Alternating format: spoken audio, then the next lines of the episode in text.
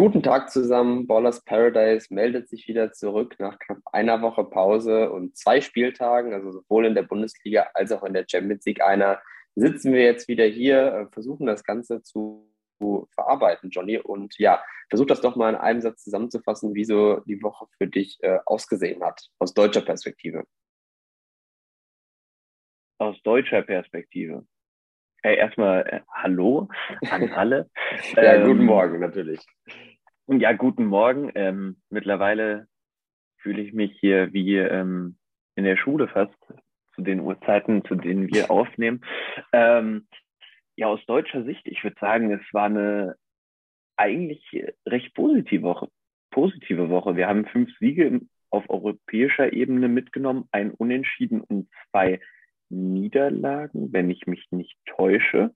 Ja, Leverkusen und ähm, Köln haben verloren und der Rest gewonnen und die Eintracht hat, glaube ich, sich sehr, sehr tapfer gegen Tottenham geschlagen und hätte sicherlich auch drei Punkte verdient gehabt.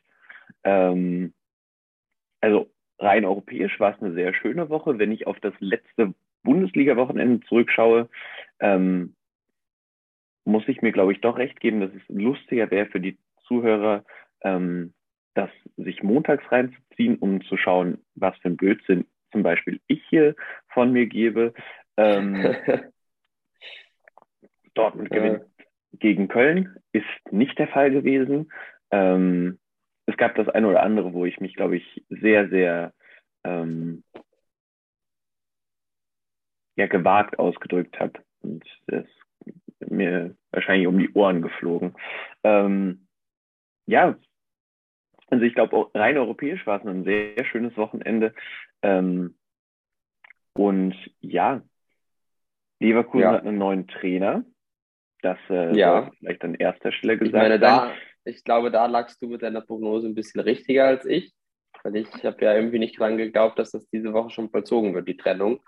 Aber gut, wenn man so gegen Porto verliert, das war auch alles wieder sehr unglücklich, aber mit ähnlichen Mustern wie in den vergangenen Wochen was dann eher interessant finde, ist, wen sie jetzt neu an der Seitenlinie stehen haben. Damit hätte ich nicht gerechnet. Einen alten Bekannten äh, für die Bundesliga. Ähm, und zwar ein ehemaliger Spieler der Bayern, Xavi Alonso. Ähm, vorher Trainer bei Real Sociedad B gewesen. Ähm, ich bin gespannt, ob der das Ruder rumreißen kann, weil seine Punkteausbeute, also rein punktetechnisch liegt, glaube ich, bei 1,48, was jetzt nicht so grandios ist, aber er hat halt auch ein B-Team von einem ähm, La Liga-Team übernommen.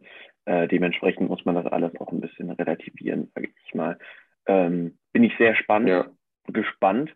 Ähm, vor allen Dingen, Leverkusen trifft eigentlich auf jemanden, gegen den man sich durchsetzen sollte obwohl Schalke in der Tabelle vor Leverkusen steht.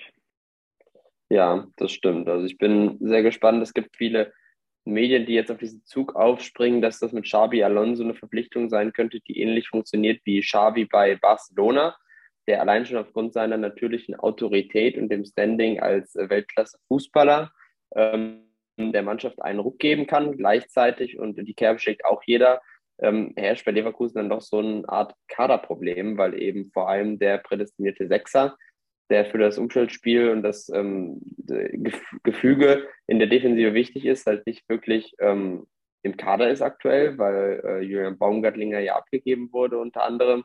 Charles Arangis gegen Porto äh, gezeigt hat, dass er mit mangelndem Tempo die, die Lücken nicht mehr schnell genug schließen kann in dem Spiel. Das heißt, man hat ja schon strukturelle Probleme, die, egal wer jetzt Trainer ist, natürlich schwierig zu beheben sind. Nichtsdestotrotz hast du schon den klassischen Trainereffekt angesprochen, jetzt fürs Wochenende. Und äh, ja, da können wir mal gespannt sein zu sehen. Das Spiel ist dann Samstag 15.30 Uhr. Und da gilt es für Leverkusen natürlich ganz fleißig äh, zu punkten, auf jeden Fall. Ja, ich bin sehr gespannt. Ähm, ich weiß nicht, ob jemand innerhalb von drei Tagen das Ruder rumreißen kann. Ich meine, da sind ja noch alte Mechanismen am Laufen. Aber lass uns das Wochenende mal chronologisch durchgehen. Ähm, ja. Wir starten heute Abend am Freitag mit Hoffenheim gegen Bremen. ich finde eine sehr interessante Partie, wenn man sich überlegt, ähm, dass Hoffenheim auch irgendwie nicht richtig aus sich rauskommt. Ich sag mal, die sind zwar Fünfter mit 14 Punkten, haben aber am letzten Wochenende gegen Berlin, ähm, haben die gegen Berlin gespielt? Ja, die haben gegen Berlin gespielt und äh, ein Unentschieden geholt, ein 1-1, was gegen Berlin natürlich immer ein Stück weit ähm, enttäuschend bezeichnet werden kann. Ähm, ja, und wenn du jetzt die letzten vier Spiele anguckst, haben sie aus den letzten vier Spielen auch nur einen Sieg geholt. Gut, zwei Unentschieden, eine Niederlage in Dortmund. Aber ja, da geht es jetzt zu punkten, wenn sie wirklich oben dran bleiben wollen. Ich äh, hatte es nämlich auch so im Hinterkopf, dass die letzten Spieltage sie deutlich unter ihren Möglichkeiten gespielt haben. Ähm, ja. Ich war mir nur nicht mehr ganz sicher, wie sie gegen Berlin gespielt haben, weil gerade der Sonntag geht, gerät bei mir immer so ein bisschen unter die Rede. Ähm, weil das meistens dann auch Formel 1 und ähm, ja, aber ich fand, letzten Sonntag gab es, um das vielleicht nochmal kurz abzuschließen, mit, ähm, mit dem vergangenen Wochenende, 3-2 von Augsburg gegen ähm, Schalke. Das fand ich war ein sehr, sehr starkes Spiel, also sowohl auf, äh, vor allen Dingen auf der ähm, stürmenden Seite ähm, gab es viele Torabschlüsse und am Ende ja dann den glücklichen Sieg für Augsburg mit 3 zu 2. Ähm, ja. Da will ich den Sonntag nicht schmälern.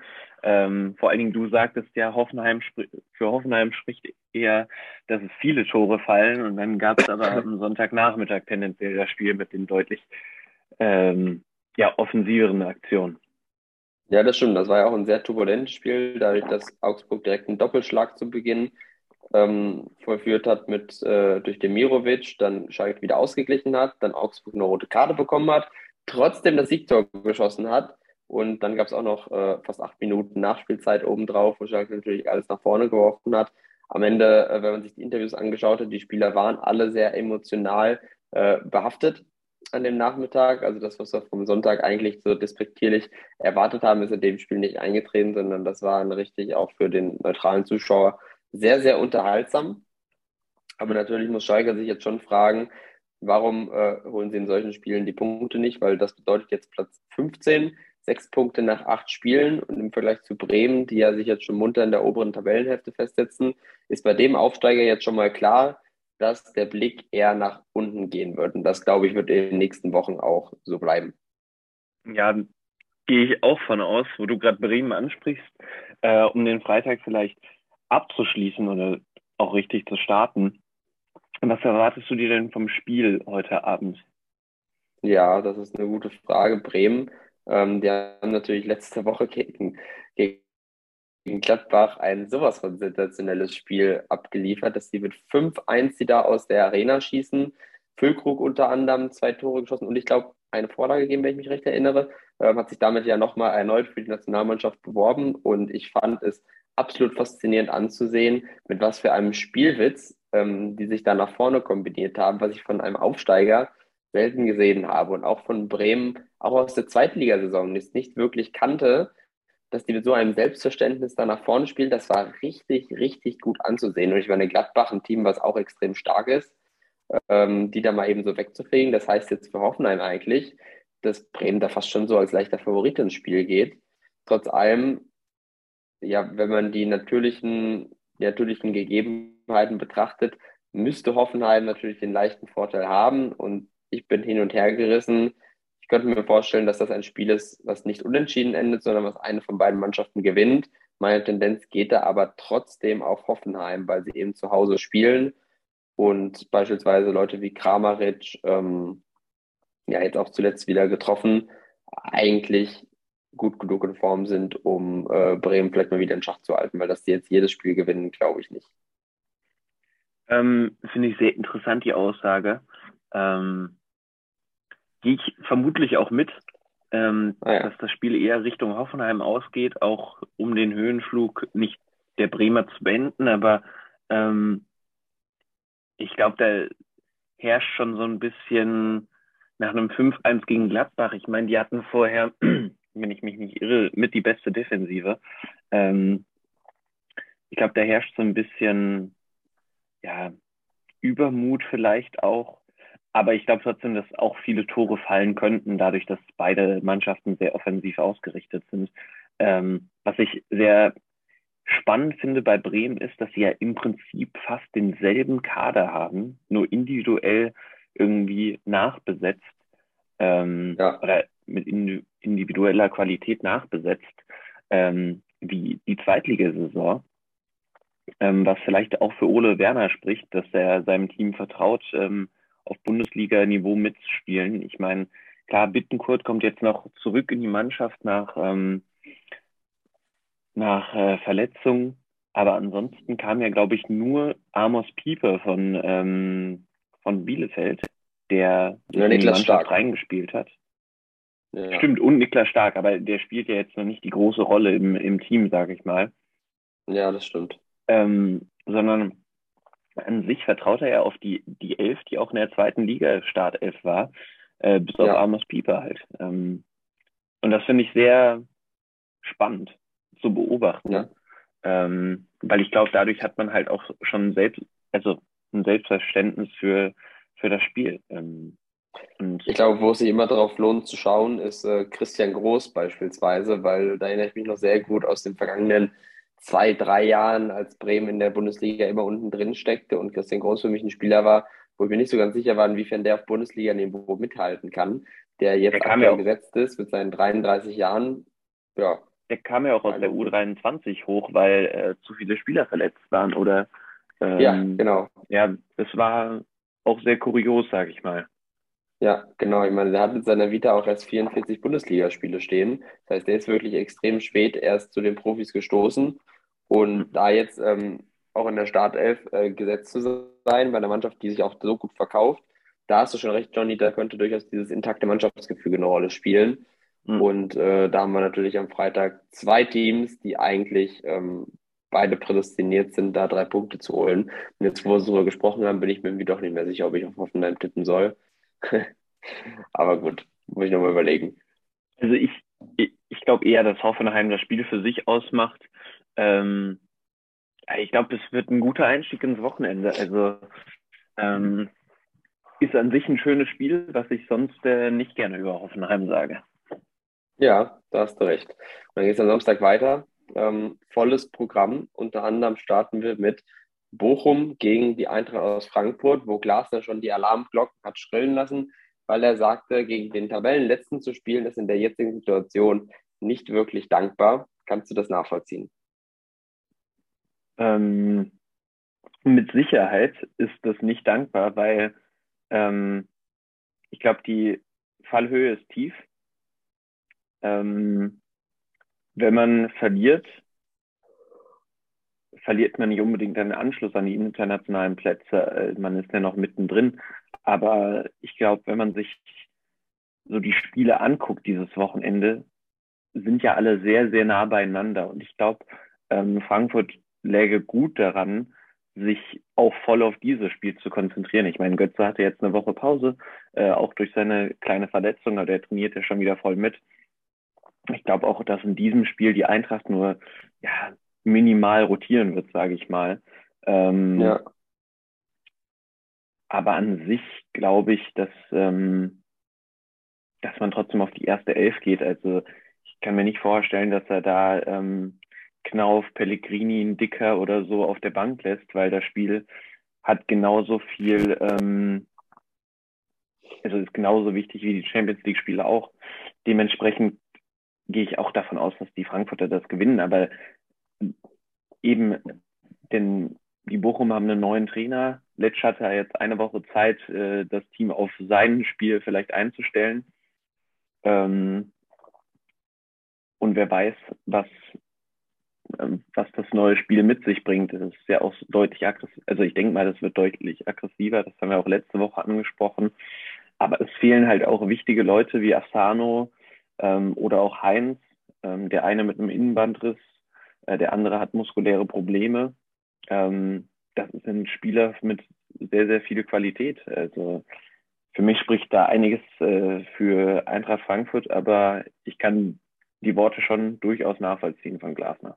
So ist es ja, nicht. also wenn man sich das, wenn man sich das anschaut, unter der Woche natürlich gegen Tottenham äh, ein sehr solides Spiel abgeliefert, ähm, was 0 zu 0 endete. Somit ist in der Gruppe weiter alles drin. Äh, was mich persönlich sehr beeindruckt hat, ist, wie sie wirklich auf dem Niveau äh, bereit waren mitzuhalten und auch wirklich in den Details, in den Zweikämpfen absolut auf Augenhöhe waren in dem Spiel, sich immer wieder Räume verschafft haben und vor allem im defensiven Verteidigen, teilweise wenn dann mal Tottenham mit vier Spieler auf die Dreierkette zugelaufen ist, trotzdem die Coolness zu behalten, dass einer rausgeht und dann einfach den, den Ball äh, sich erobert. Äh, das hatte schon einfach ein, Selbstverständnis, wo man merkt, okay, die Mannschaft hat in den letzten Wochen eine deutliche Entwicklung durchgemacht und so wie das beim Glasner Fußball typisch ist, ähm, greifen die Zahnrädchen jetzt viel, viel besser zusammen als noch Anfang des letzten Monats. Und gegen Bochum ist jetzt wirklich die Frage, sind sie denn schon weit genug, um diese auf dem Papier eindeutigen Spiele zu gewinnen? Denn du hast es schon ganz richtig gesagt, ähm,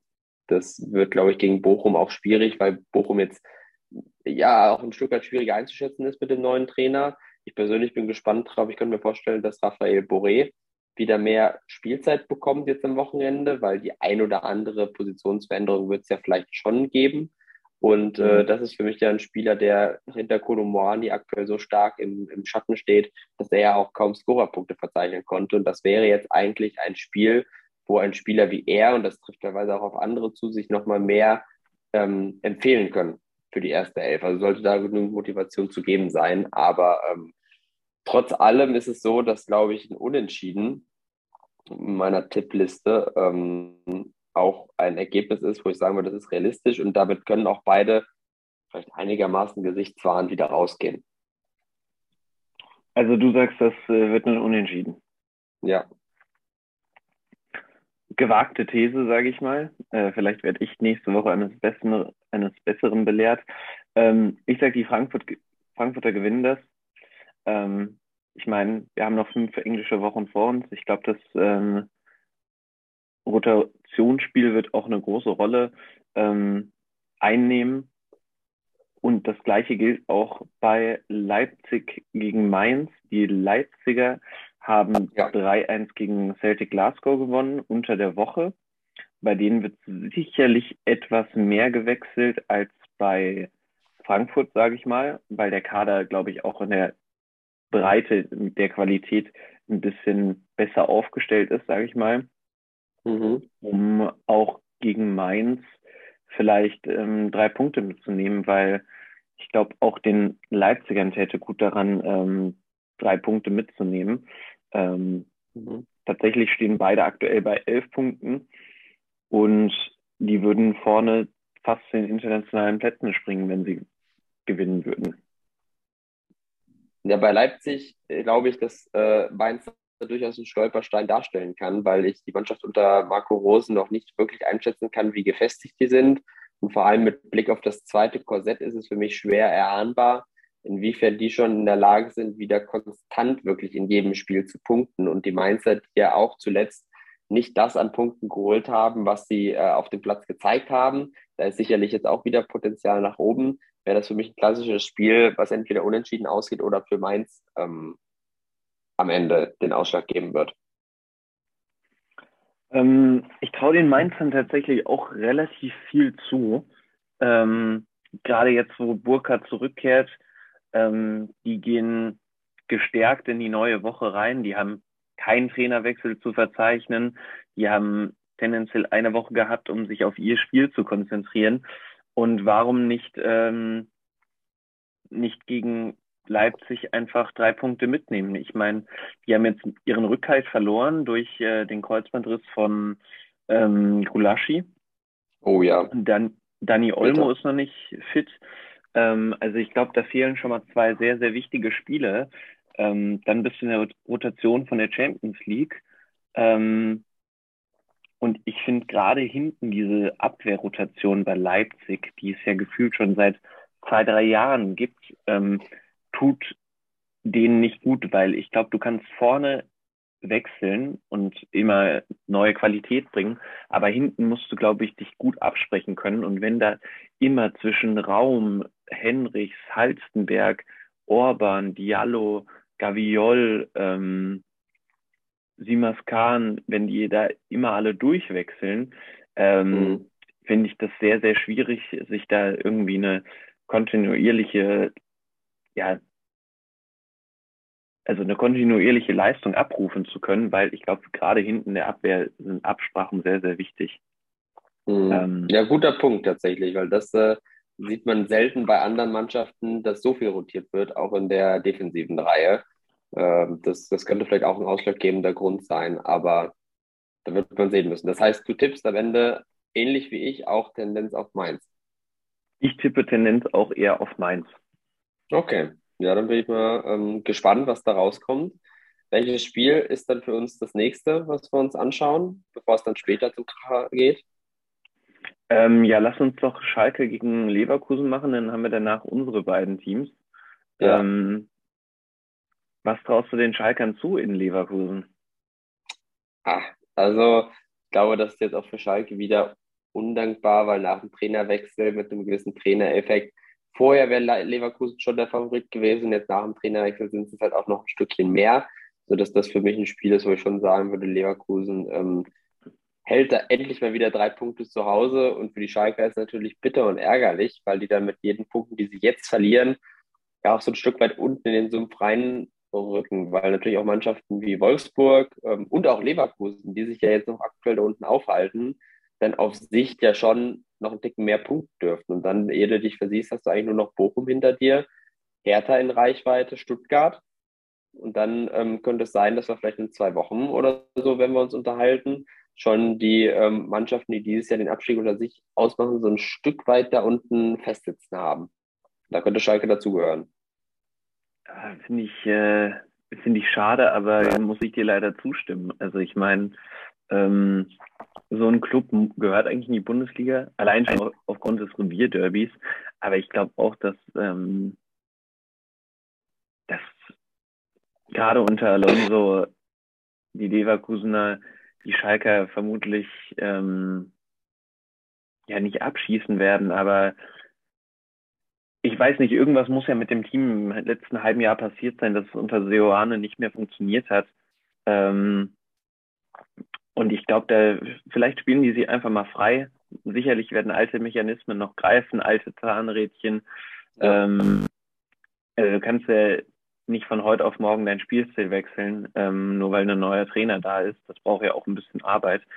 Ähm, aber mit, sicher, mit Sicherheit wird ähm, Xavi Alonso einige Sachen angesprochen haben und vielleicht greift das ja direkt gegen Schalke und da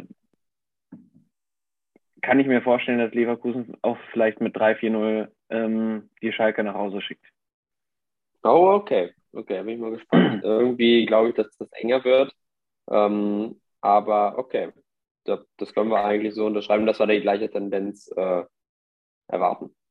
Ich finde vor allen Dingen, wenn du den Leverkusener Kader anschaust und gerade die, die, die Startelf, also vorne mit Hudson O'Doy, Schick, Diaby, ähm, Andrich, der das Team ja eigentlich auch nach vorne peitscht.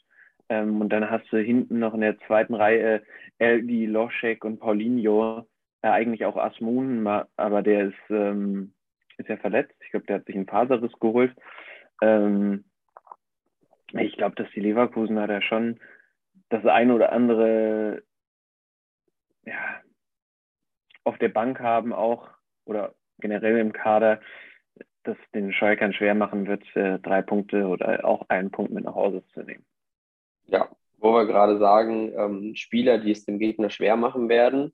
Ähm, bei unserem nächsten Spiel äh, gibt es da auch einen, auf den ich gerne den Fokus legen würde, nämlich Elvis Rexbitschei, der jetzt am Wochenende dann gegen seinen ehemaligen Verein aus Wolfsburg spielen wird, wo der Kicker unter der Woche einen interessanten Artikel veröffentlicht hat, der genau in die Kerbe schlägt, die ich ähm, ja eigentlich exakt genauso sehe, weil ich nicht verstanden habe, warum der Spieler aus Wolfsburg abgegeben wurde und der jetzt ja unter anderem bei den Zweikampfwerten zu den Besten der Bundesliga gehört diese Saison und äh, mit Augsburg den Wolfsburg durchaus wieder Probleme bereiten kann. Und äh, ja, ich weiß nicht, ob wir es hier im Podcast auch schon mal hatten, aber Rex Bitscheid, der über Jahre in Wolfsburg ausgebildet wurde, da den letzten Saisons nach Köln verliehen wurde, nach Bochum verliehen wurde, sich zu einem ja, Stammspieler in der Bundesliga gemausert hat, aber in Wolfsburg konnten ihm eben nicht die Einsatzzeiten garantiert werden in der ersten Elf, sodass er gesagt hat, er geht.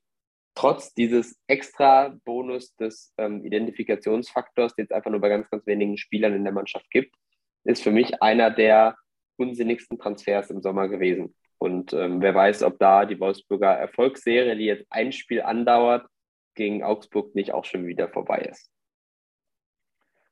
War die Augsburger, ja, ich weiß nicht, wie man das sagen soll. Ich glaube, die hätten wir am Anfang der Saison oder haben wir auch am Anfang der Saison alle eher so auf Platz 16, 17, 18 eingeschätzt. Ähm, ja. Und jetzt stehen die auch schon bei zwölf Punkten. Ähm, und spielen sich auch, sage ich mal, in einen gewissen Rausch, weil ich glaube, Enio Maaßen oder Enrico Maaßen ähm, hat das Team, glaube ich, ganz gut eingestellt. Ich glaube, äh, zwischen ähm, Freiburg und Augsburg wurde ein mega Deal gemacht, der bei, auf beiden Seiten einschlägt. Die Mirovic Aber hallo. Ja. Ähm, und ähm, Gregoritsch leider verletzt ausgewechselt jetzt äh, bei der Europa League, aber ähm, ich glaube, das ist ein Transfer gewesen, der für beide Seiten sich jetzt am Ende sehr ausbezahlt macht. Ähm, das einzige Problem ist, dass die Augsburger irgendwie auf allen Ebenen Knieprobleme haben.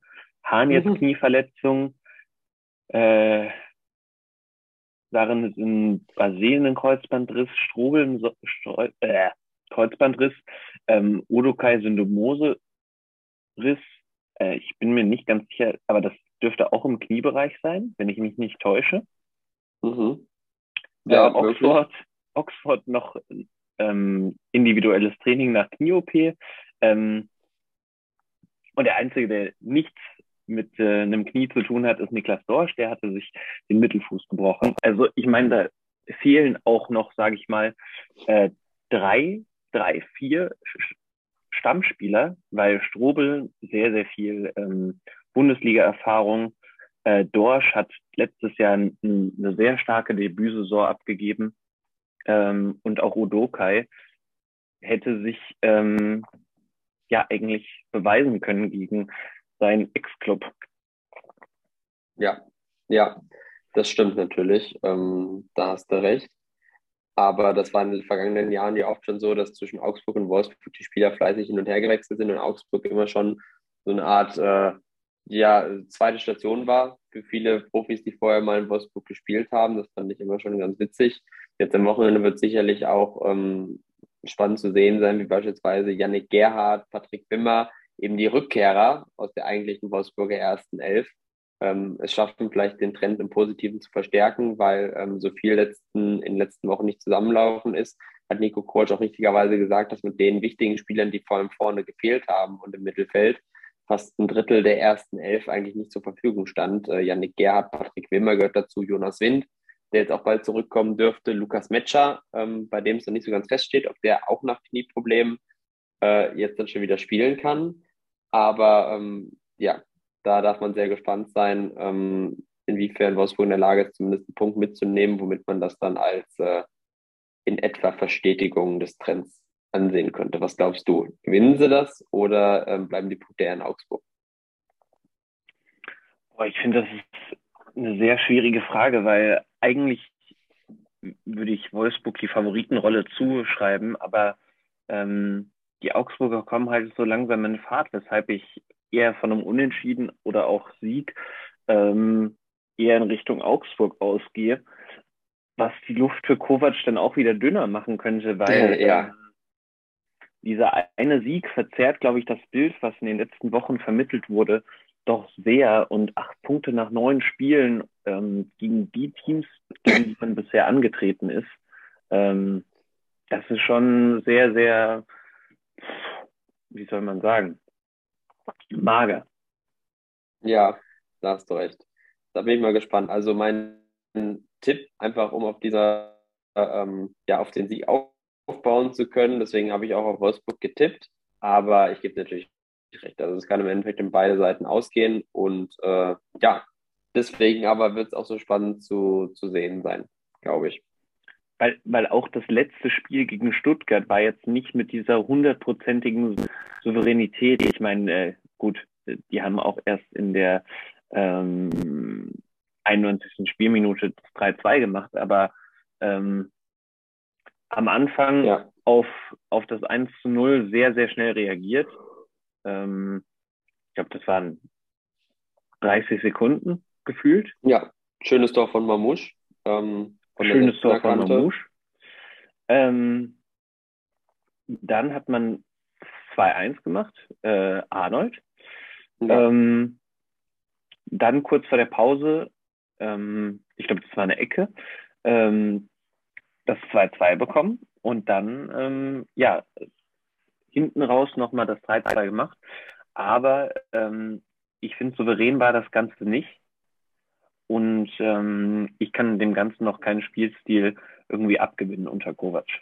Ja, also was natürlich noch erwähnenswert ist, ähm, weil das haben wir, glaube ich, noch nicht so im Detail besprochen, dass ja jetzt auch die neue Führungsriege ähm, feststeht, die dann ab Anfang 2023 in Wolfsburg weitermacht mit Marcel Schäfer als äh, Schmatke-Erbe, ähm, als Geschäftsführer Sport und Sebastian Schinzilorz, der ja dann Schäfers alte Position übernimmt. Und äh, es äh, gehen jetzt aber auch schon wieder die Gerüchte um, dass im Winter dann wieder kräftig eingekauft wird, hm. weil eben der Kader noch nicht als ganz rund angesehen wird. Vor allem in der Defensive soll da wohl nachgelegt werden. Und ähm, das ist tatsächlich eine Sache, wo ich äh, stimmen würde und sagen würde, ja, das äh, haben sie richtig erkannt, dass da noch ähm, Potenzial fehlt. Aber wir werden sehen. Also im Endeffekt ist natürlich diese junge Spielerphilosophie was, was ähm, ins Gute oder Schlechte sich drehen kann, weil eben dieses Thema der Führungsspieler, die fehlen, der Erfahrung, die fehlt, in Wolfsburg halt äh, diese Saison auch ein Faktor zu sein scheint. Und ähm, da wirkt Augsburg, ähm, so skurril das irgendwie ist, weil sie Jahr für Jahr immer so ein bisschen gegen den Abstieg spielen, wie ein bisschen die gefestigtere Mannschaft. Ja, und deswegen können wir vorstellen, dass das je nach Spielphase auch ganz schön hin und her geht. Aber apropos ganz schön hin und her, ich glaube, das können wir so ein bisschen als äh, Übergang nehmen, um dann auf das eigentliche Highlight-Spiel des Wochenendes zu schauen, oder? Wird es auch viel hin und her gehen? David, also ich fand letztes Jahr das eine Spiel, ging das 0-0 aus oder war das vorletztes Jahr? Das war auf jeden das Fall Riesenwerbung für den deutschen Fußball, obwohl es doch nur, nee, das, das war 2020 im Mai, als es 1-0 für die Bayern ausging. Ich glaube, da sind nicht viele Tore gefallen und das war trotzdem ein mega Spiel. Ähm, ja, ansonsten haben die Dortmunder die letzten Male gegen die Bayern nicht so viel geholt. Also was heißt die ja. letzten Male? Äh, das letzte Mal 2018. es wäre mal wieder an der Zeit. Ob ich daran glaube, ist eine andere Geschichte. ähm, okay. Dass ich es mir wünsche, ist, denke ich mal, offensichtlich. Ähm, ja, aber ich glaube, die Dortmunder können auf jeden Fall schon mal mit einer anderen Körperlichkeit dieses Mal reingehen und vielleicht auch mit einem anderen Selbstverständnis, weil die Bayern eben auch noch nicht ganz auf der Höhe sind, wie man es vielleicht die letzten Jahre gewohnt war. Ähm, ja. Unter anderem könnten Reus und Hummels und auch Gregor Kobel zurückkehren. Ähm, ich bin gespannt, ob das schon der Fall sein wird. Und gerade Hummels würde ich mir wünschen, um vielleicht auch nochmal zu zeigen, dass man auf dem Niveau eben mitspielen kann, um dem Herrn Flick auch zu zeigen, dass man sich für die WM bewerben kann. Ja. Ähm, wenn ich das Ganze jetzt objektiv betrachten müsste, würde ich vermutlich sagen, dass die Bayern das gewinnen. Ähm, ich bin gespannt, ob Mokoko trotz seiner 17 Jahre ähm, von Anfang an spielt, weil er hat sich unter der Woche auf jeden Fall in der Champions League mehr als beworben ähm, ja. für einen Startelf-Einsatz. Ähm, aber ich bin gespannt, gerade aufgrund der Körperlichkeit ähm, dieses Spiels, ob er das von Anfang an machen darf. Ähm, ja. Aber ich bin sehr heiß. Objektiv würde ich sagen, die Bayern gewinnen das vielleicht so 2-3-1. Äh, subjektiv sage ich, die Dortmunder gewinnen das 2 ja. 1. Wow, das ist ja eine sehr reife sportjournalistische Aussage von dir, dass du auch äh, ehrlicherweise den Bayern die Favoritenrolle zuschreibst, weil ich meine, auf der Tabelle sieht das ja exakt gleich aus. Und äh, was die, ja, was die Form angeht, natürlich kann man die Gegner in der Champions League jetzt diese Woche, naja, nicht so ganz vergleichen irgendwie. Aber Dortmund hat einfach sehr, sehr souverän in Sevilla gewonnen. Und das muss man anerkennen. Ähm, Mokoko hat endlich seinen Platz auch vorne gefunden vor Modest, was ich ja jetzt schon seit Wochen eigentlich mir so ein bisschen gewünscht habe. Und ähm, das ändert die Vorzeichen für das Spiel am Wochenende jetzt zumindest in der Hinsicht, dass man sagen kann, Dortmund ist meiner Ansicht nach durchaus konkurrenzfähig. Ähm, natürlich ist immer so, dass man denkt, die Bayern, gerade wenn dann viel auf dem Spiel steht, dann schalten die einfach nochmal drei Gänge hoch und dann wird das Ganze wieder deutlicher aussehen. Aber auch wenn man sich die Partien der letzten Jahre anschaut, wo natürlich Haaland immer noch ein Faktor war, hat Dortmund auch immer ähm, eine gewisse Anzahl von Toren erzielt. Das heißt, da ging es am Ende immer darum, wie gut schaffen sie es in der Defensive, die Bayern in Schach zu halten und nicht sind sie irgendwie in der Lage, ähm, Tore zu erzielen, weil sie die letzten, aus den letzten vier Spielen haben sie einmal ein Tor geschossen, dreimal zwei Tore geschossen, haben auch mehrmals in Führung gelegen. Das heißt, es gab immer genug Situationen, wo man einfach mit einer geschlosseneren Defensivleistung, ähm, so wie es ja Augsburg auch gezeigt hat beispielsweise, den Bayern durchaus dann Probleme bereiten kann. Und wenn man diese Faktoren mit einbezieht und dann davon ausgeht, dass sie am Wochenende zumindest an ihr oberes Leistungsniveau rankommen, ja, also eigentlich wäre dann da was drin, oder? Oder bin ich da also zu optimistisch? Ich halte auch nicht ausgeschlossen, dass da nichts drin sei. Ähm, ich glaube auch, dass die Dortmund einen Kader haben, wie lange nicht mehr. Also bis auf vielleicht die Stürmerposition, aber ich glaube, dass Mokoko da auch reinwachsen kann oder was ich mir auch wünsche. Ähm, vielleicht, dass er die kommenden fünf, sechs Wochen einfach mal kontinuierlich, ich meine, es sind noch zehn, elf Spiele die kommenden fünf Wochen, äh, dass er davon vielleicht mal acht von Beginn machen darf. Und dann kann man auch vielleicht eine gute Alternative zu Alea kommendes Jahr finden. Ähm, aber gerade in der Defensive, wenn Hummels zurückkommt oder auch mit Süle und Schlotterbeck, steht man, glaube ich, so gut wie lange nicht mehr da. Ähm, also ich habe auf einen Sieg Dortmund getippt, aber ich glaube trotzdem, dass es ein sehr, sehr spannendes Spiel wird, was schwierig vorauszusagen ist, ähm, wie generell momentan ja. eigentlich Bundesliga. Ah, okay, fair. Ich habe tatsächlich auch auf Dortmund getippt, sodass wir uns in der, ähm, in der Form schon mal einig sind. Sehr gut. Aber gut, du tippst auch häufig äh, gegen die Favoriten. Wenn ich mir überlege, ja, du, hast auch, du hast auch 1-1 also ich habe äh, auf Sieg Benfica getippt, ähm, einfach weil ich äh, geglaubt habe, dass die das schaffen können. Ähm, aber du hast einfach 1-1 getippt bei Benfica gegen Paris. Und da dachte ich mir, wo holt er das immer her? Das sind so, das sind so Tipps. Oder du tippst 2-1 für Augsburg gegen Bayern. Äh, das sind Tipps, da frage ich mich, äh, was machst du falsch, Johnny, dass du im Tippspiel der Zeit ständig auf die Schnauze fliegst?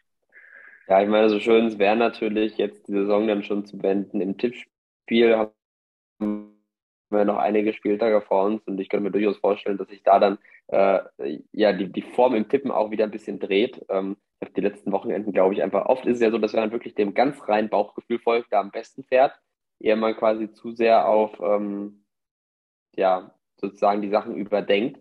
Äh, aber naja, man, man wird sehen. Ich glaube, jetzt an diesem Wochenende in der Bundesliga inzwischen wieder ein bisschen schwerer, ähm, Tipps abzugeben, mit denen ich so wirklich zufrieden bin, weil es dann viele Spiele gibt, wo ich dann doch für mich selber keinen Favoriten raus erkennen kann. Aber mal sehen. Also wir haben ja jetzt, ähm, so wie es aktuell aussieht, bei einigen Spielen ähnliche Tendenzen stehen.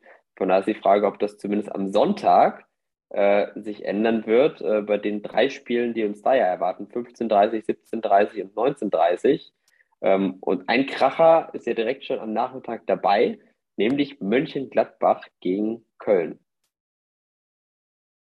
Hm.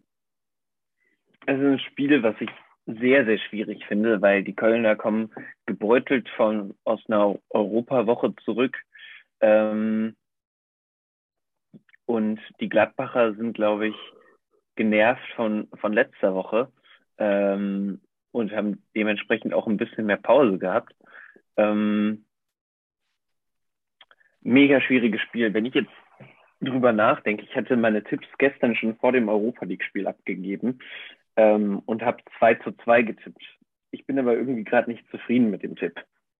Mhm. Ich habe auch tatsächlich auf, auf Gladbach getippt. äh, weil ich glaube, dass die Kölner jetzt, ähm, nachdem sie in der Conference League ähm, ärgerlicherweise verloren haben, was ja auch an der Rotation von Trainer Steffen Baumgart liegt, jetzt am Wochenende wieder zurückrotieren können für das zugegebenermaßen sehr wichtige Spiel gegen Gladbach. Also das ist natürlich in der Stadt, in der Region als Derby auch was, was einfach eine gewisse Priorität besitzt. Aber die Gladbacher haben halt auch einiges wieder gut zu machen, weil die vor allem in der letzten Saison zweimal ähm, ja, ordentlich bedient nach Hause geschickt worden sind von den Kölnern. Also das Hinspiel in Köln haben die ja mit 4 zu 1 gewonnen. Und was ja fast noch schlimmer ist für die Gladbacher, dass das Rückspiel in Gladbach auch 3-1 gewonnen wurde. Und äh, ja, das Jahr davor haben sie auch verloren zu Hause gegen Köln. Also da glaube ich, werden die Fans und auch die Verantwortlichen auf jeden Fall nach einem Sieg mal wieder gären. Äh, von daher wäre das, dadurch, dass man ja sagen kann, dass die Vereine prinzipiell auf Augenhöhe sind, was aktuell die, ja, die, die Verfassung angeht, die Leistungs, ähm, das Leistungspotenzial, würde ich da äh, sagen, das Pendel schlägt diesmal Richtung Gladbach aus. Einfach um, ja. Ja, ich bin von meinem 2-2 jetzt auch äh, weggegangen und habe äh, zwei Tore mehr eingetragen für Gladbach. Ähm, mhm. Ich glaube, dass es eine starke starke, torreiche Partie werden könnte. Ich kann dir aber auch leider nicht sagen, warum. Ich äh, habe das irgendwie so im Gefühl. Ja, Ge weil man das, ja. Jetzt geht's 0-0 aus. Das, das wäre so eine richtige, richtige Johnny-Aktion. Äh, fliegt mir Montag gespannt. wieder um die Ohren. Weil ich meine, gegen Dortmund haben es die Kölner ja gezeigt, dass sie eben in der Lage sind, ähm, auch in Spielen, wo ihnen nicht viel zugeschrieben wird, einfach zu punkten und da ähm, jeden Gegner auch äh, in Schach zu halten. Und das finde ich das, was diese Saison ja allgemein so berauschend und überraschend bei denen ist, dass ähm, die Probleme, die wir für die Mannschaft vorhergesagt haben, ja überhaupt nicht eintreten. Und auch Spieler wie Steffen Tigges, der ja sein erstes ähm, Saisontor erzielt hat letzte Woche, jetzt so gefühlt wirklich in der Mannschaft ankommen. Und dementsprechend, äh, ja, ist natürlich nicht so, dass Gladbach da jetzt schon das ähm, Abonnement ähm, oder sozusagen die, die Wette da auf den Sieg abschließen kann, weil nichtsdestotrotz wird, glaube ich, ein enges Spiel. Also Köln wird schon konkurrenzfähig sein. Es ist halt nur die Frage, ob eben durch den Heimfaktor bedingt auch die Gladbacher diesen Ticken Vorsprung haben. Ähm, ja, werden wir sehen. Und äh, was uns dann natürlich noch bevorsteht, ähm, um den Spieltag abzuschließen, mit Hertha gegen Freiburg und Stuttgart gegen Union. Zwei Spiele, ähm, die für mich auch in der Weise schwer vorhersagbar sind, weil natürlich beide Auswärtsteams ähm, von ihren Europareisen zurückkommen. Und glaubst du denn, dass jetzt so langsam dieser Effekt eintritt, dass halt diese Doppelbelastung zu verminderten Ergebnissen in der Liga führt? Bei Augsburg, äh, bei Augsburg, äh, bei Freiburg glaube ich nicht dran. Ähm, bei Union hingegen schon. Einfach weil die das noch nicht gewohnt sind. Ähm, ja. Klar, Freiburg auch in gewisser Art und Weise immer mal wieder. Aber ich meine, Streich ist dort schon jahrelang Trainer und hat dementsprechend ähm, schon die ein oder andere Erfahrung gesammelt. Ähm, und ich glaube, dass die Freiburger sich gegen Hertha durchsetzen werden. Ähm, die haben einfach einen, was heißt starken Kader, aber gerade eine sehr, sehr starke erste Elf. Ähm, ich glaube, die nicht viel rotieren wird. Ähm, und hingegen bei Hertha sehe ich halt nicht, nicht so viel Qualität, also rein auf dem Papier.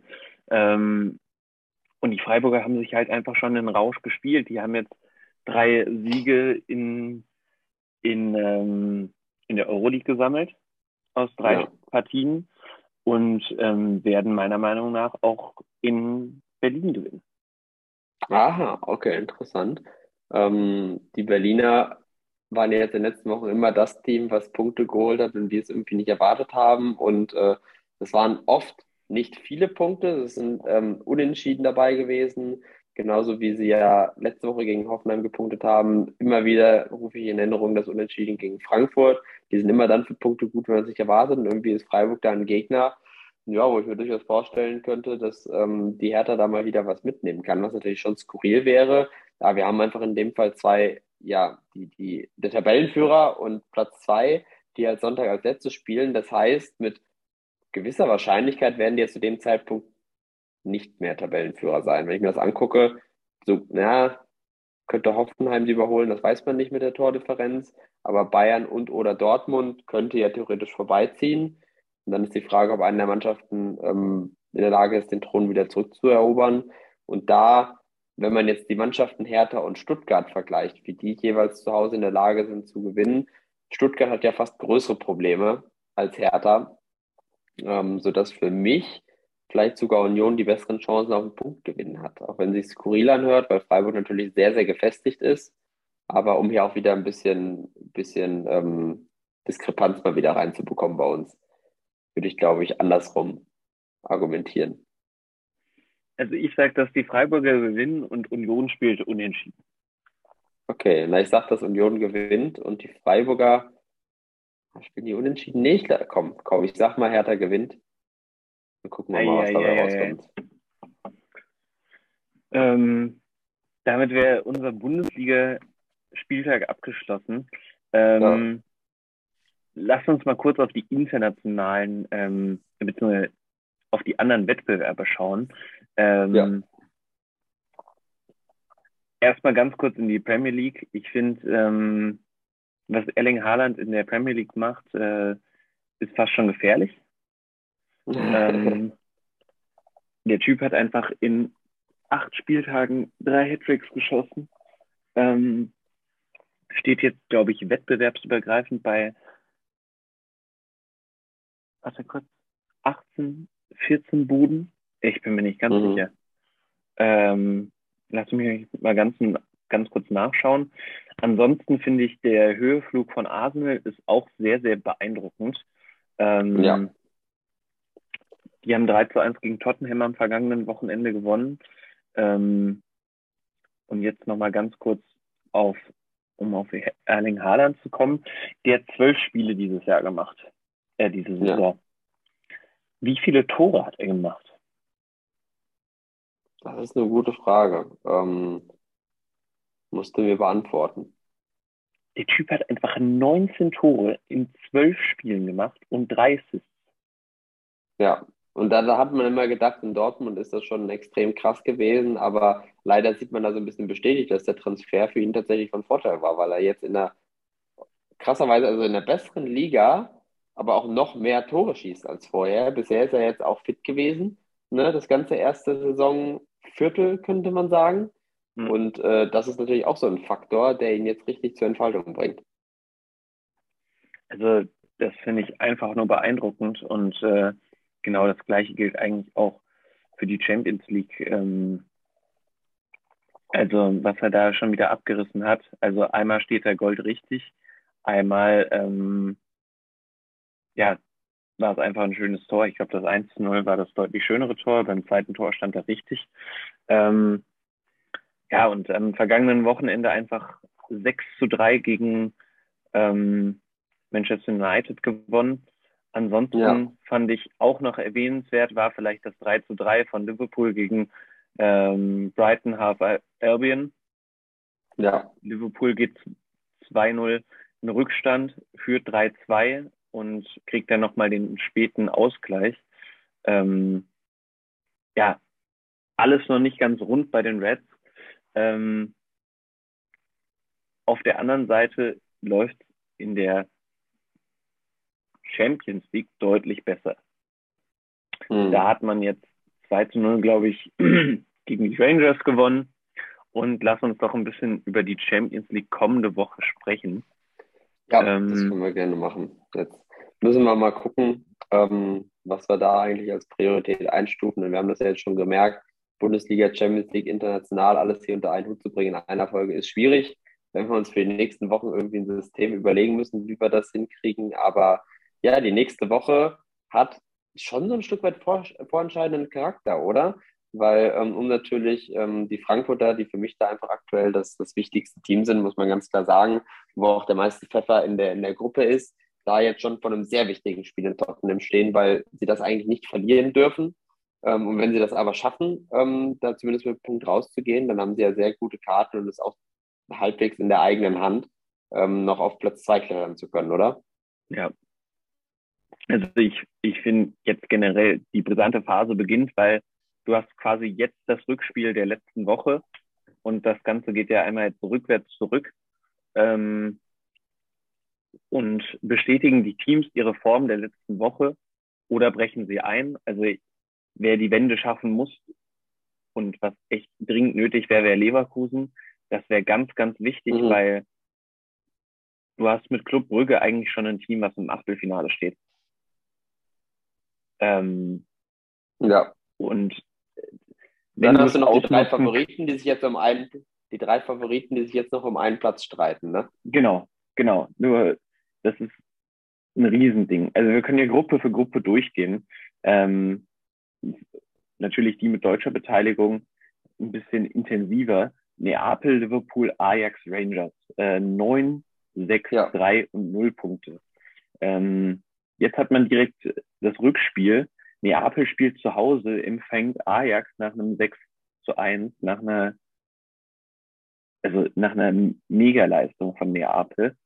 Äh, ich würde behaupten, da sieht Ajax auch im Rückspiel nicht so gut aus. Ähm, Gerade mhm. mit den Fans in Neapel, also was da abgeht, ähm, kriegt er immer so die Eindrücke von meinen Arbeitskollegen, wie kommt der eine oder andere aus Neapel. Ähm, ich würde behaupten, dass Neapel nach diesem Spieltag bei zwölf Punkten steht, genauso wie Liverpool. Gut, die stehen nicht bei zwölf, sondern bei neun Punkten. Die werden auch das Rückspiel gegen die Rangers gewinnen. Ähm, und dann ist die Gruppe eigentlich schon durch, wenn das wirklich so kommen sollte. Ja. Gruppe B haben wir Club Brügge, Leverkusen, Porto und Madrid. So. Haben wir gerade schon gesagt, ne? Das ist eigentlich die Situation, wo Leverkusen jetzt dringend punkten muss. Und gegen Porto zu Hause, ja, ähm, also wir haben ja auch schon im Hinspiel gezeigt, dass sie da durchaus was mitnehmen können. Da war es halt auch viel Pech und Leistungseinbruch in der zweiten Halbzeit geschuldet dass es dann so gekommen ist. Aber ja, würde ich grundsätzlich als machbar erachten, dann vor allem gegen Atletico Madrid. Das Spiel am Spieltag danach, das wird wahrscheinlich, je nachdem, wie sie jetzt gegen Porto spielen, noch entscheidender. Aber ja, Club Brügge, wie du auch schon sagst, ähm, ist natürlich krass, ähm, wie die wirklich zu null bisher die Gruppe dominieren. Aber wenn die es jetzt schaffen, gegen Atletico Madrid nicht zu verlieren, dann würde ich auch sagen, sind die ja fast schon durch. Genau. Ich glaube, bei einem Unentschieden kann man eigentlich schon davon sprechen, dass wir durch sind. Ja. Ähm, weil ich kann mir nicht vorstellen, dass äh, da muss echt noch sehr, sehr viel passieren. Auch gerade im direkten Vergleich haben sie ja eigentlich, also was ist eigentlich, haben sie ja jetzt schon für sich entschieden. Ähm, ja. Da muss echt sehr, sehr viel passieren. Da, da müssen sie noch einige Tore sich einfangen oder einschenken lassen, ähm, dass das nicht mehr funktioniert.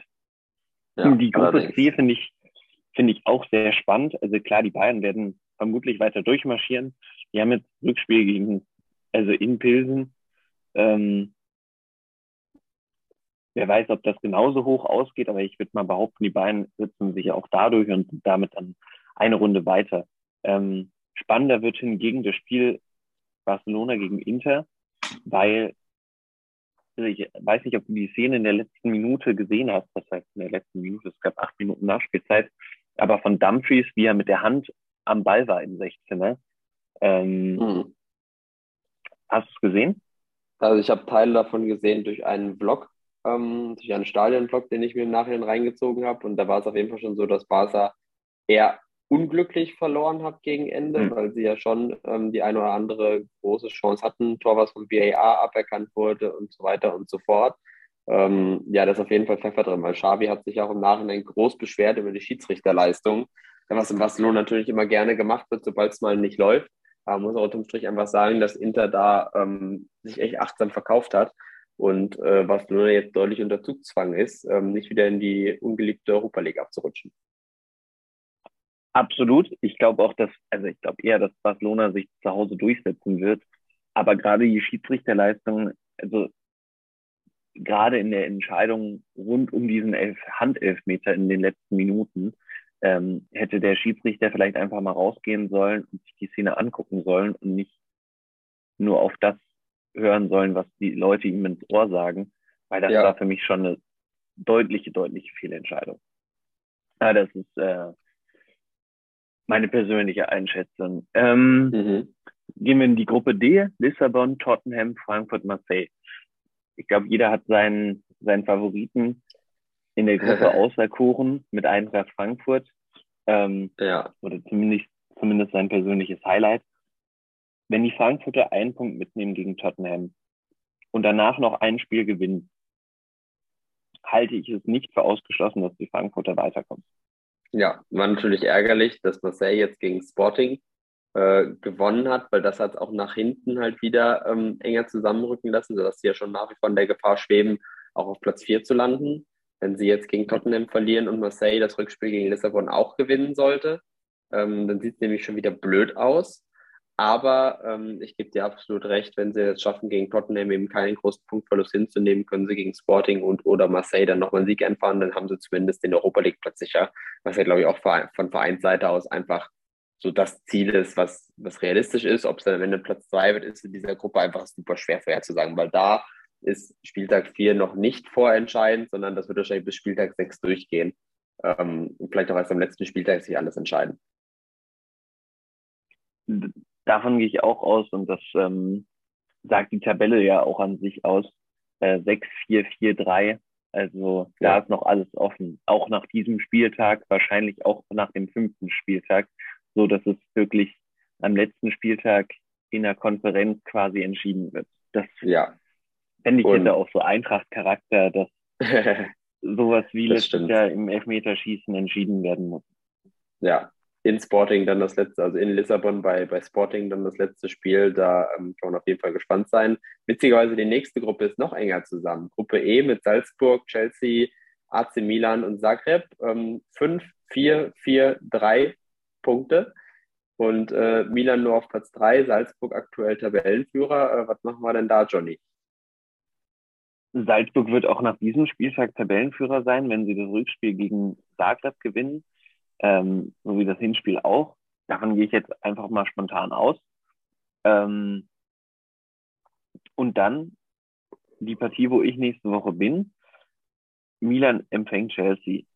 Finde ich, ist ein mega schönes Spiel ich hoffe, dass es torreich wird.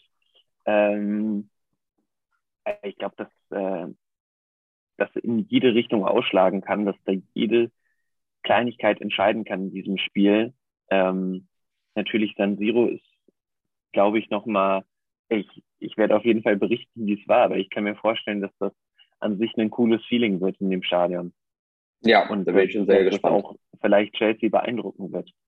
Ja, ähm, ich werde versuchen, dich im Fernsehen ausfindig zu machen. Ähm, ey, also ich, ich freue mich extrem drauf, weil ähm, ich glaube, also Stadion in Italien ist nochmal was anderes. Ähm, ja. Ja, vor allem ja. bei so einem Spiel. Ja. Da kann man sich drauf freuen. Ähm, nächste Gruppe, Real Madrid, Donetsk, uh, Leipzig ähm, und äh, Glasgow, die ja da äh, am unteren Ende festkleben. Real, die äh, ja, die auch relativ gut durchmarschieren. Schachter, die auch, weil sie gegen Leipzig gewonnen haben, ähm, auch vor äh, den Bullen stehen, auf Platz zwei mit vier Punkten. Leipzig und Celtic dann mit drei und einem Punkt. Da muss Leipzig auf jeden Fall gewinnen. Da sind wir uns, ähm, glaube ich, einig im Rückspiel gegen Celtic. Die Leipziger, die Leipziger müssen gegen Celtic gewinnen. Die Leipziger müssen im Prinzip noch einen Punkt gegen Real holen und dann das Rückspiel gegen Schachtja gewinnen, weil das Hinspiel hat man ja so auf die Schnauze bekommen, dass wenn mhm. Schachtja gegen Celtic noch das eine Spiel gewinnt, ja. ähm, dass man zumindest einen direkten Vergleich ähm, vor Schachtja ist. Ja. Das ist das Problem, ähm. weil wenn sie jetzt gegen Celtic gewinnen, stehen sie bei sechs Punkten. Schachtja ja. verliert gegen Real, gehen wir jetzt einfach mal von aus. ähm, gewinnen dafür gegen Celtic das Rückspiel. Nee, das, das reicht trotzdem nicht für, ähm, für Leipzig. Ich Leipzig muss ich, beide. Genau, die müssen gegen Spiele Celtic gewinnen, muss gegen Schachtja gewinnen. Dann hätten sie neun Punkte. Und wenn Schachtja ah, ja, genau. jetzt angenommen nur gegen Celtic noch gewinnt, dann hätten die sieben Punkte. Das ja könnte passen, aber du ähm, sprichst es schon ganz gut aus, dass halt die Situation ein bisschen verzwickt ist, weil Leipzig hier jetzt keine Ausrutscher mehr groß erlauben kann. Und äh, ja, jetzt vor allem erstmal zusehen muss, dass sie Celtic distanzieren. Wenn sie das gewinnen, dann ist zumindest schon mal Platz drei mehr oder weniger sicher. Und das wäre natürlich für Leipzig schon mal so das Minimalziel. Ja, das stimmt. Wobei ich glaube, dass äh, in dieser Gruppe Achtelfinale auf jeden Fall das ausgesprochene Ziel vor, vor, die, vor dieser Champions League-Saison war. Ähm, ja. Worst Case wäre natürlich, wenn man gegen Celtic unentschieden spielt, das Rückspiel, weil dann muss man gegen Real punkten. Ja. Und gegen Donetsk eben auch dreifach. Wobei ähm, Real natürlich schon durch sein könnte dann zu dem Zeitpunkt, ähm, was natürlich dann die Motivation, wer weiß, ähm, keine Ahnung, ob das das beeinträchtigen würde, aber klar, will man natürlich nicht drauf anlegen. Ja, bei, bei der nächsten Gruppe spielte, also spielt da manchen mit Manchester City, Dortmund, Sevilla und Kopenhagen. Nach dem Spieltag könnten eigentlich schon zwei Achtelfinalisten feststehen. Ja. Ähm, und zwar, wenn Man City und Dortmund gewinnen, sind sie beide schon durch. Ja, das ist doch schön, oder? Also, das wer hätte das gedacht schön. Saisonbeginn, dass das so souverän vonstatten gehen könnte für Dortmund? Ja. Also, ich meine, vor allen Dingen jetzt äh, empfängt Dortmund der Sevilla zu Hause. Ich glaube, das wird auch nochmal eine deutlich schönere Situation ähm, für Dortmund. Äh, natürlich Sevilla war auch die letzte Woche jetzt nicht ganz im Einklang mit sich selbst, haben direkt eine halbe Stunde nach Spielende ihren Trainer entlassen, was eigentlich schon vor dem Spiel feststand. Nur da war ja, das war skurril. Da war der da war der neue Trainer Sampa, Sam, ah, wie spricht man hier aus? Sampaioli. Sam, Sampioli, Sampioli, Sampioli. Ja, ja genau. So, ja. Wir sind uns einig, was die Aussprache angeht. Ähm, da war ja eigentlich schon klar, dass der danach auf der Trainerbank sitzt. Der war vorher noch nicht bereit. Dementsprechend saß Luttepiegi halt noch auf der Bank, ähm, wurde eine halbe Stunde später ja. entlassen, ohne großes Rambazamba. Ähm, dementsprechend wird Sevilla da vielleicht nächste Woche auch anders auftreten, aber gehe ich jetzt einfach mal von einem Sieg aus. Manchester City wird gegen Kopenhagen wieder gewinnen und dann wäre man eigentlich schon durch. Ja, wäre doch schön. Das wäre sehr, sehr schön. Gruppe H, Paris, Benfica, Juventus, Maccabi. Das könnte super, super spannend werden, wenn Juventus gegen Maccabi gewinnen sollte und Benfica oder Paris das Spiel für sich entscheiden oder also ist eigentlich egal, wer das Spiel für sich entscheidet, aber der, der es verliert oder wenn beide unentschieden spielen, ja könnte es wieder muss sehr, sehr eng werden. Ja, muss ich zumindest um Platz zwei dann betteln mit Juve, die dann halt äh, aufzuholen haben und da in der Weise sehr schwer einzuschätzen sind, ob sie dies in der Lage sind, wirklich ins Achtelfinale vorzustoßen, weil Benfica hat gegen PSG jetzt auch nicht durch Zufall einen Punkt geholt, sondern natürlich im, im Rahmen dessen, was sie diese Saison sowohl in der Liga als auch international gezeigt haben, wo sie ja fast, fast ohne Punktverlust bisher durchgegangen sind. Ähm, dann natürlich einfach extrem formstark sind und unter Roger Schmidt da ähm, echt extrem erfolgreich im Fußball spielen, sodass das für Juve, glaube ich, ähm, aktuell schon eine schweißtreibende Situation ist, ob sie da ähm, ja nicht schon verfrüht in die Europa League absteigen dann oder ja, es doch noch schaffen, auf Platz zwei vorzustoßen. Wer weiß, vielleicht geht ja auch Paris noch in die Euroleague. Ja, ja das wäre es natürlich, aber. Das wäre äh, Ja, mal das sehen. Star-Ensemble ähm, muss die Eintracht beerben. Ja. Ja, Niklas, damit geht Ja, dann müssen wir noch in einem Satz natürlich die anderen Wettbewerbe abhaken. Genau, nee, das ist gesagt, ein spannender Spieltag zu Ende. Ähm, also ich würde tatsächlich an der Stelle hier schon unsere Folge beenden ähm, und einmal in die Runde sagen, gut Kick, ähm, denn ich muss zur Arbeit.